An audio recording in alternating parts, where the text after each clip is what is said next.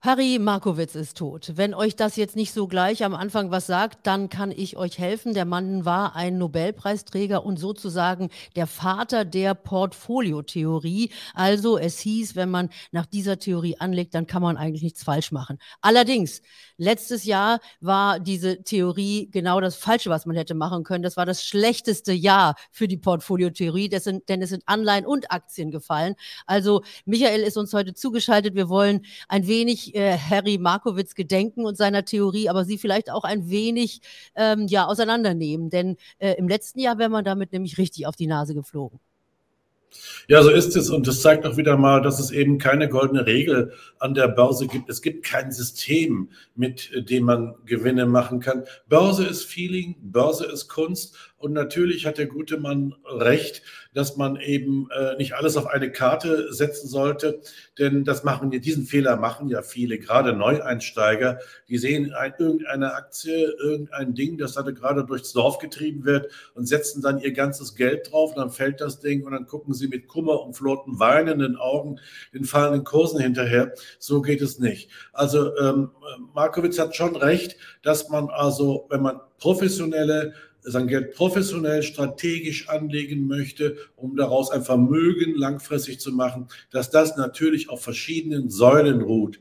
Diese Säulen können aber ganz einfacher Natur sein. Wenn man zum Beispiel mein Portfolio sehe, so habe ich einen sehr großen Teil in den sogenannten Hightechs drin. Das tut manchmal weh, weil Volatility, Schwankungsbreite und so weiter letztes Jahr war ebenfalls negativ. Aber das wurde dann wieder ausgeglichen durch so konservative Werte wie beispielsweise Deutsche Telekom, die im letzten Jahr beispielsweise gar nichts verloren hat und eine super Dividende zahlt.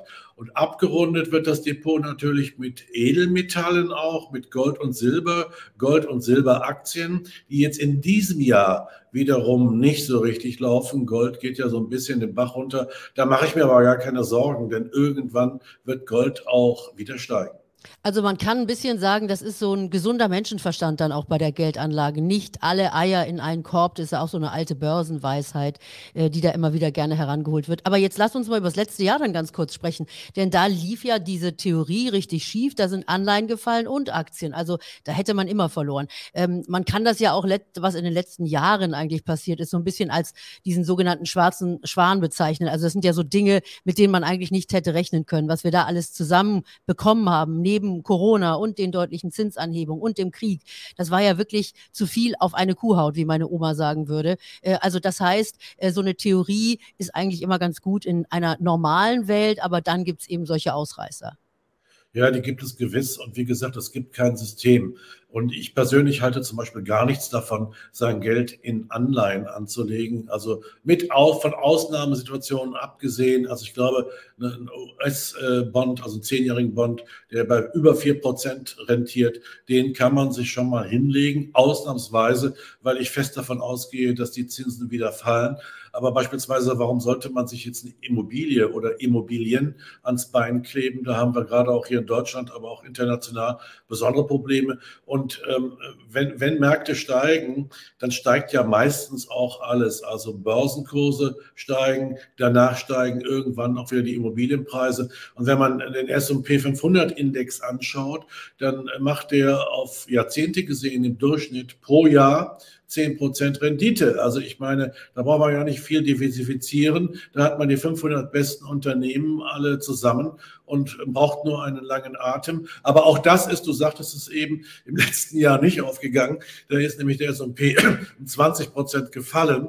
Also man braucht wirklich einen langen Atem, denn äh, aktuell sind wir im S&P 500, also dem wichtigsten Index der Welt, äh, eher wieder 13 Prozent vorne in diesem Jahr. Aber die Nasdaq ist 30 Prozent gestiegen. Ja, und ich sage dir, das Ganze hat so viel mit Psychologie zu tun, dass ich hier an dieser Stelle mal wieder mein Buch einblende und da könnt ihr das Video kurz anhalten und dann diesen QR-Code Code scannen. Das ist mein Buch der Börsen EQ. Da geht es nämlich darum, was Börse eigentlich alles mit Psychologie zu tun hat. Also wie man auch selber mit seinen Gefühlen besser umgeht an der Börse. Das habe ich hier sehr gut beschrieben. Und äh, das Buch könnt ihr euch kostenlos runterladen. Also wenn ihr hier diesen QR-Code scannt, dann bekommt ihr das von mir quasi geschenkt. Und ich freue mich natürlich, wenn ihr dann in meiner Community seid und wir uns austauschen können. Also ladet dieses Buch ruhig mal runter.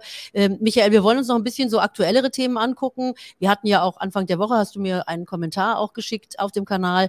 Ähm, da hast du auch schon über die äh, fabelhaften Sieben gesprochen, also die großen Tech-Aktien, die jetzt so wahnsinnig laufen. Äh, die Euphorie für diese Tech-Werte, die ist ja in den letzten Wochen und Monaten wirklich enorm gewesen. Was sind denn so die aktuellen Neuigkeiten jetzt aus dem Bereich? Naja, also was man sehen muss, ist, dass ähm, trotz aller Unkenrufe sich der Hightech-Komplex und insbesondere auch die Magnificent Seven, also die magischen Sieben, sich doch sehr, sehr gut halten können. Ich persönlich hatte da ja immer auch mal wieder mit einer kleineren Korrektur gerechnet, ist bisher ausgeblieben. Und die magischen Sieben und der ganze künstliche Intelligenzkomplex, den haben wir natürlich auch in unserem Club schon sehr, sehr früh besprochen. Und die, die dort Mitglied sind, können bezeugen, dass ich auf Nvidia im letzten Jahr hingewiesen habe. Da war sie nämlich bei 150 oder 130 Euro oder gar 120. Aber wie so oft äh, an der Börse, also unten wollen die Leute nicht zu lang und bei 400 Nvidia kaufen sie sie dann wieder. Ähm, ich bin aber trotzdem sehr zuversichtlich, äh, dass der äh, Hightech-Komplex und ähm, die künstlichen Aktien, die künstliche Intelligenz-Aktien, das Thema auch im zweiten Halbjahr bestimmen werden.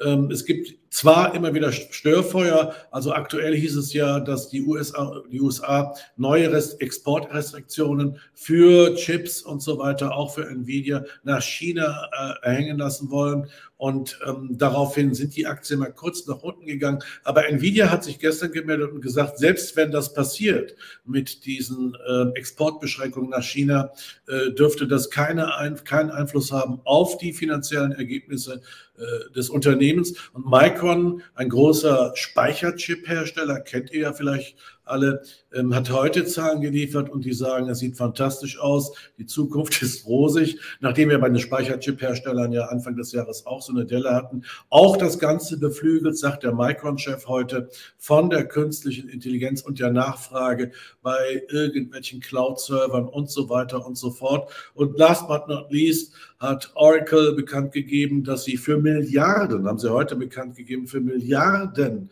ähm, Nvidia Grafikkarten und Chips kaufen wollen, um den größten künstlichen Intelligenzcomputer der Welt zu bauen. Also du siehst, das Thema bleibt spannend und ich glaube, äh, das ebbt nicht so schnell ab. Und du guckst dir ja auch immer noch äh, so Spezialgeschichten und Spezialwerte an. Wir sagen an der Stelle nochmal ganz deutlich, das ist natürlich keine Anlageberatung, die wir hier machen. Also es sind Ideen, die wir austauschen. Und wenn ihr euch da in irgendeiner Weise engagieren wollt, dann müsst ihr auch nochmal jemanden nachfragen, der sich auskennt, eine Person eures Vertrauens. Also dies hier ist keine Anlageberatung, nochmal ganz wichtig. Aber äh, wir wollen nochmal auf ein bisschen Sondergeschichten und Einzelgeschichten gucken, die du ja immer auch so ein bisschen mit dir herumträgst. Und du bist da ja so wie so, eine, wie so ein kleines Trüffelschwein, wenn ich das mal so sagen darf darf und findest dann die Aktien eben auch früh genug oder hast dann auch solche Trends? Also was gibt es da aktuell? Ja, das machen wir auch immer im Club. Also im News Club schauen wir nach, wo wir die besten Raketen finden. Geht nicht immer gut, aber die meisten sind ziemlich gut gestiegen, gerade auch was das Thema künstliche, äh, künstliche Intelligenz angeht. Naja, heute leben die, heben die Lufttaxi-Aktien ab, die Lufttaxi-Aktien, also die, die sich elektrisch durch die Städte und Welt bewegen sollen. Joby Aviation ist einer der größten, die gibt es schon seit 2019 an der Börse, ist heute 30 Prozent gestiegen, nachdem die amerikanische Luftfahrtbehörde bekannt gegeben hat, dass man ihnen jetzt eine Testlizenz gibt, damit sie ihre Dinge in den USA ausprobieren können. Also ich war da immer ein bisschen zurückhaltend, aber die Aktie ist wie gesagt heute 30 Prozent drauf und äh, sieht auch insgesamt gar nicht so gut schlecht aus. Auch die anderen Lufttaxi Aktien sind damit auch beflügelt worden. Als erstes Angebot soll es in New York ein Lufttaxi geben, das von der Innenstadt Manhattan die Leute innerhalb von sieben Minuten zum Flughafen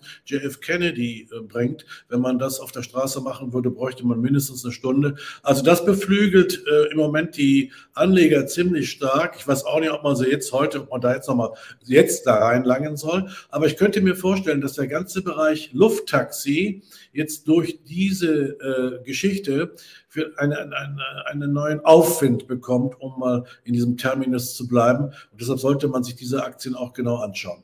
Ja, ihr könnt gerne hier auch in die Kommentare schreiben, was ihr zu diesem Thema meint. Das war ja auch schon mal ein Hype. Da gibt es ja auch einige deutsche Player, die da mit dabei sind. Vielleicht gibt es ja einige von euch hier in der Community, die sich da auch gut auskennen. Also ich finde es auch toll, dass wir uns hier austauschen können und dass ihr natürlich auch selber noch Ideen mitbringt, Aktien, über die wir vielleicht mal reden können in der nächsten Zeit. Michael, dir danke ich erstmal, dass du heute Zeit für uns hattest und uns einen kurzen Überblick mitgebracht hast.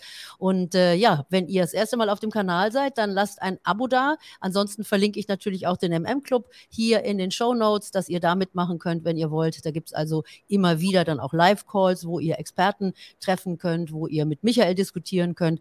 Und insofern unterstützt uns an der Stelle. Danke euch erstmal fürs Zuschauen. Michael, danke dir und bis bald. Bis bald.